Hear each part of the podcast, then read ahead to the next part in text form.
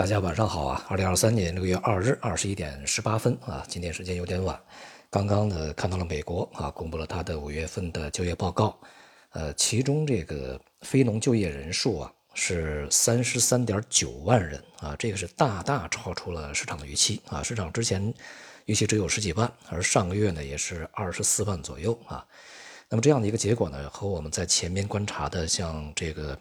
新新申请失业救济金人数啊，以及前面经过调节以后啊，去剔除的一些这个人数呢，是相匹配的啊。也就是我们在前面讲理论上来讲啊，这个数据应该是相对比较强的啊，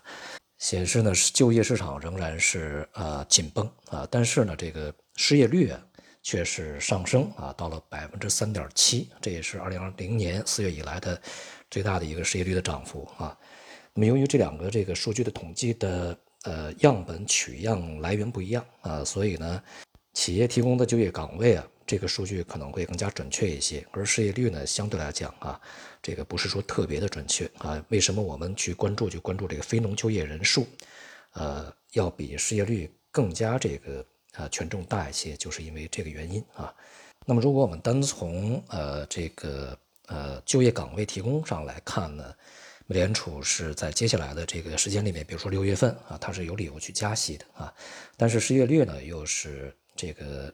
支持美联储呢暂时这个暂停加息啊，它是相对来讲，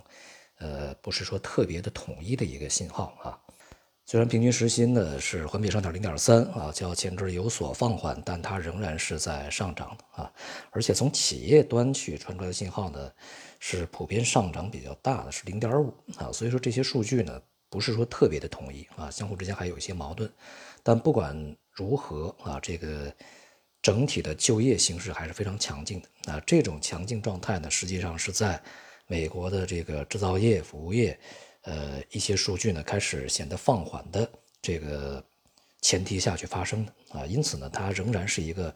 美国就业市场的一个结构性问题啊，这我们在前面跟大家讲过这个原因啊，所以呢，一个呃最糟糕的结果就可能会发生了啊，那么就是就业市场呃始终是紧绷的，因为这个呃它的结构问题啊，这个所导致的，那么因此呢，这个基础的消费物价就很难下来啊，但是呢，这个整体经济是放缓的，这就是滞胀的苗头越来越明显啊。那么从这样的一个长期角度来讲呢，美联储在今年再度加息的可能性仍然是存在的啊。那么因此，接下来需要看一下这个信贷紧缩究竟程度有多高啊。如果随着呃美国银行业风波啊过去以后，呃信贷紧缩并不是那么明显的话，那么恐怕这个就会呃加大美联储加息的概率啊。不管怎样呢，对于呃美国的国债收益率也好，对于美元也好啊，目前看呢还是一个正向的这个支持作用啊。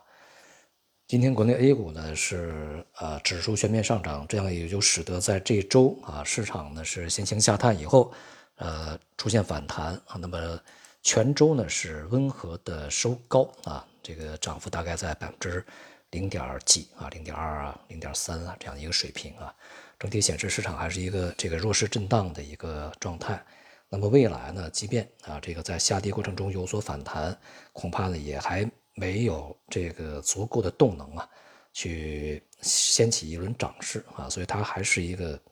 震荡下行的概率相对高一些啊。所以目前的任何的上涨呢，恐怕都是需要用反弹啊来去定义它。